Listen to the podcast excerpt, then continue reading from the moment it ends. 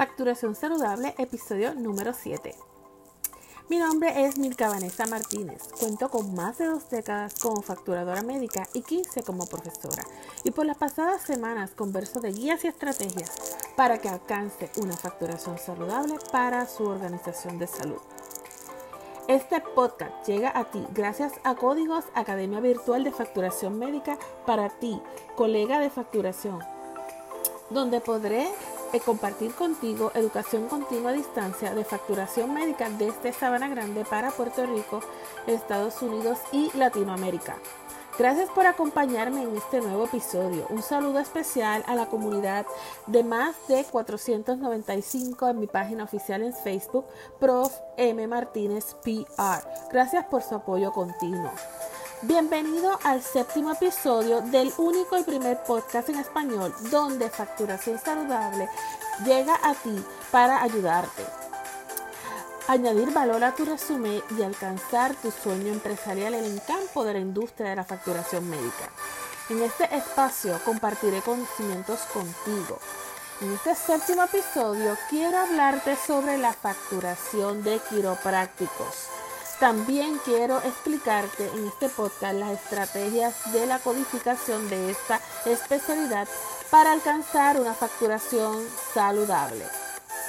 El tema para nuestro podcast es sobre quiropráctica, donde dialogo sobre la codificación de esta especialidad, la cual es siempre sencilla, siempre y cuando no tomes atajos y a continuación compartiré algunas estrategias para que aprendas a facturar estos servicios.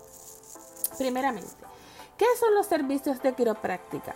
Los servicios de quiropráctica son brindados para el tratamiento de la subluxación, donde se realizan manipulaciones de la espina o columna vertebral, mejor conocido por sus siglas en inglés como CMT.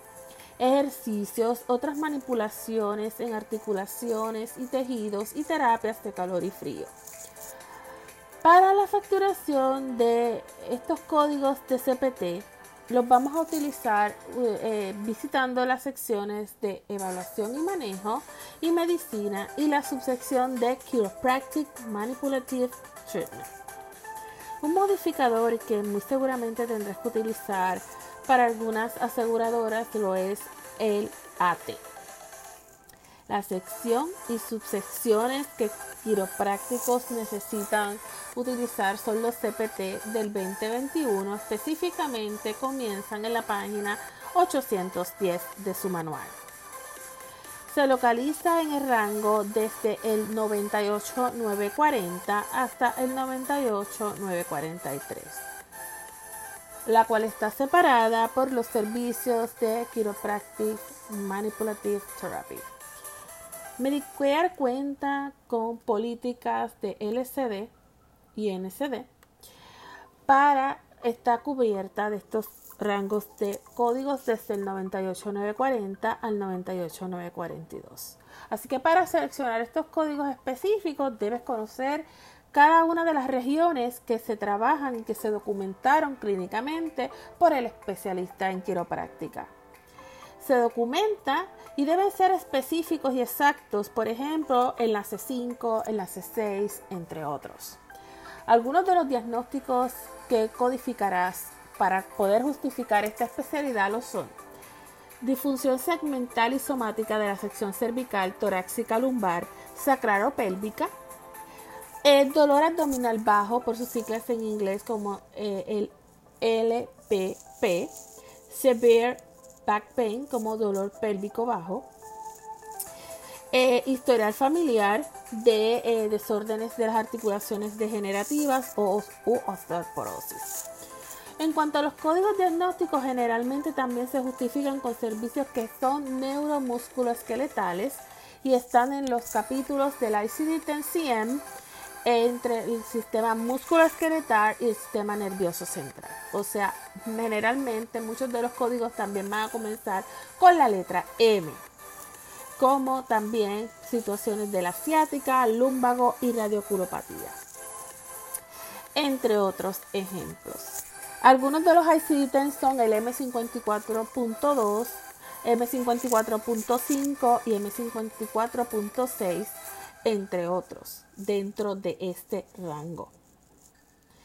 Así que les recomiendo ¿verdad? que sigan nuestro blog, sigan nuestra página en Facebook como Prof. M. Martínez PR para que puedan disfrutar de información valiosa sobre este y otros eventos y temas que estaremos tratando en nuestro podcast Facturación Saludable. Así que es importante que cada uno de ustedes estén capacitados en estas estrategias de codificación, las determinaciones de cobertura, y más específico en lo que es el cuidado quiropráctico, con la LCD y políticas de cobertura de Medicare y también puedan orientar a sus pacientes sobre el uso y manejo del Advanced Beneficiary Notice o la notificación previa al beneficiario. Para que ellos sepan si hay una posible denegación por falta de diagnóstico de necesidad médica. Así que espero que esta información sea de utilidad para sus oficinas u organizaciones de salud. Mi compromiso contigo es que tú aprendas de manera saludable las guías y estrategias de la administración de una oficina médica u organización de salud. Este podcast va dirigido a mujeres y hombres que desean aprender y aprender sin fronteras. En este podcast hablaremos de codificación, facturación, auditoría médica y otros asuntos relacionados de vital importancia como cada semana. Nuestro tema central será la facturación médica y cómo esta puede transformar tu vida profesional y empresarial, alcanzando un retorno de inversión, minimizando errores con compromiso y pasión. Si esta información te sirvió para aclarar dudas o resolver algún asunto pendiente, recuerda hacer el plan. Organízate y actúa. Ya sabes, estaré cada semana contigo. Te invito nuevamente a que me escuches semanalmente. Mi podcast está en la mayoría de las plataformas Anchor, Apple, Google y Spotify. Ayúdame a desarrollar nuevos temas. Búscame en Facebook bajo arroba prof Martínez PR y en Instagram como arroba prof Martínez. Nos vemos la próxima semana. Hasta luego.